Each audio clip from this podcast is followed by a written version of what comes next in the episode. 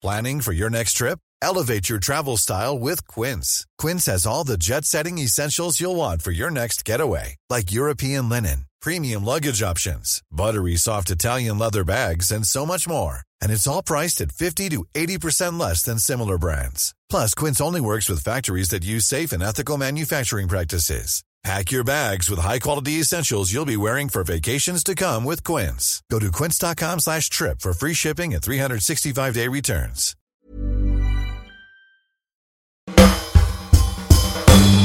Cette semaine, on va enfin analyser les enjeux philosophiques de Alibi.com 2. Qu'est-ce qu'on peut raconter comme facétie dans ce podcast? Non, cette semaine, on va plutôt parler de comment les champignons seront bientôt les maîtres de l'univers. Jingle En ce moment, comme il n'y a pas assez de news déprimantes avec les tremblements de terre et autres réformes des retraites, HBO nous fournit une raison supplémentaire de penser sérieusement à la défenestration, et ça s'appelle The Last of Us. Dites-vous qu'après les premiers épisodes, vous n'aurez plus seulement peur du cancer, vous aurez aussi peur des champignons. Alors, est-ce qu'on n'est pas un peu content d'avoir une nouvelle raison d'être hypochondriaque? The Last of Us, c'est un nouveau programme de Craig Mazin, le producteur de Tchernobyl, adapté bien sûr du jeu vidéo à succès qui compte deux volumes et réjouit les gamers depuis maintenant 10 ans.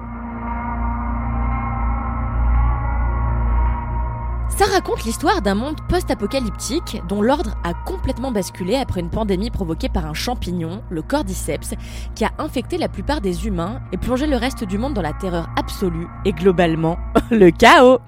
Joël, un ancien père célibataire en totale dépression, survit tant bien que mal dans cet univers ultra violent dont semble absente toute forme de plaisir. Lorsqu'on lui confie la mission de transporter une adolescente dans un autre lieu que son camp de base, Joël embarque pour un road trip qui va lui faire questionner les limites de son humanité, son rapport à sa nouvelle amie et globalement sa vision de ce qu'il reste du monde. Alors personnellement, je suis complètement fan. Alors je m'attendais pas du tout, mais j'ai complètement aimé The Last of Us. La série, j'entends. hein. Le jeu vidéo, j'ai joué une fois en 2021. J'ai arrêté au bout d'une heure car j'arrivais pas à me repérer dans l'espace. Et au lieu de tirer sur les champignons dégueulasses, j'arrêtais pas de me tirer dans les pieds.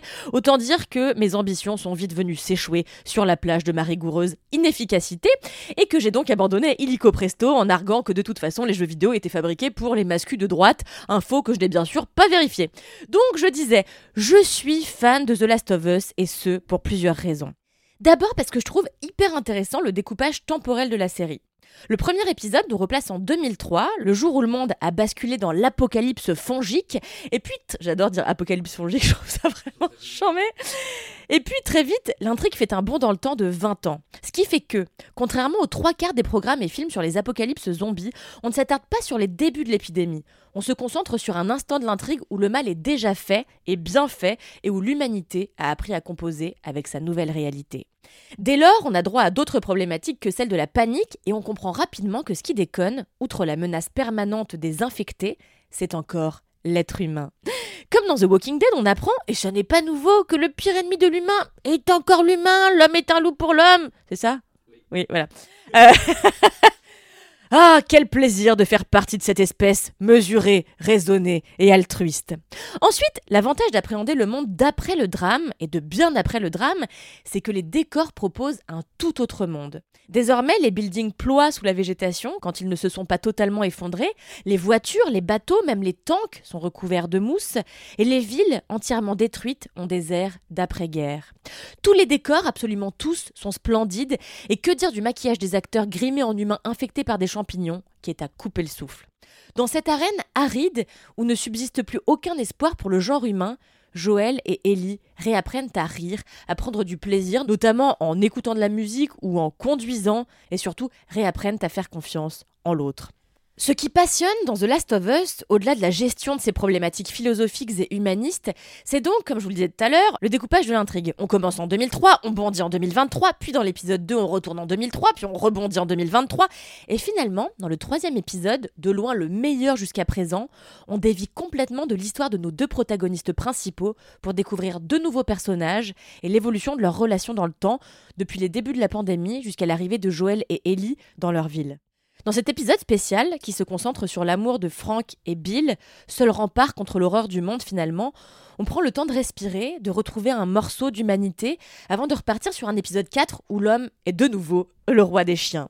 Vraiment, l'épisode 3 est sans doute l'épisode que j'ai préféré, euh, toutes séries confondues, depuis le début de l'année. Alors je sais, on est qu'en février, ça marche moyen. Bref, sinon, autre point extrêmement positif évidemment, The Last of Us présente un casting délicieux, emmené par Pedro Pascal, miam miam, je veux objectifier personne mais quand même miam miam, et Bella Ramsey, et je vous rappelle que tous les deux avaient déjà joué dans la même série. Je sais pas si vous vous rappelez, un petit programme télé là qui s'appelait genre euh, Game of Thrones. De nouveau réunis, les deux acteurs incarnent cette nouvelle série avec le brio qu'on leur connaît, sans jamais oublier de laisser de l'espace à l'action, au décor et aux autres personnages. The Last of Us, s'est diffusé de manière hebdomadaire sur Prime Video, ça compte 9 épisodes en tout et 4 sont d'ores et déjà disponibles sur la plateforme. Je vous conseille vivement de laisser une chance au programme et de binger les premiers épisodes euh, maintenant, lâchez tout, faites ça maintenant, plutôt que d'aller voir alibi.com 2. Bisous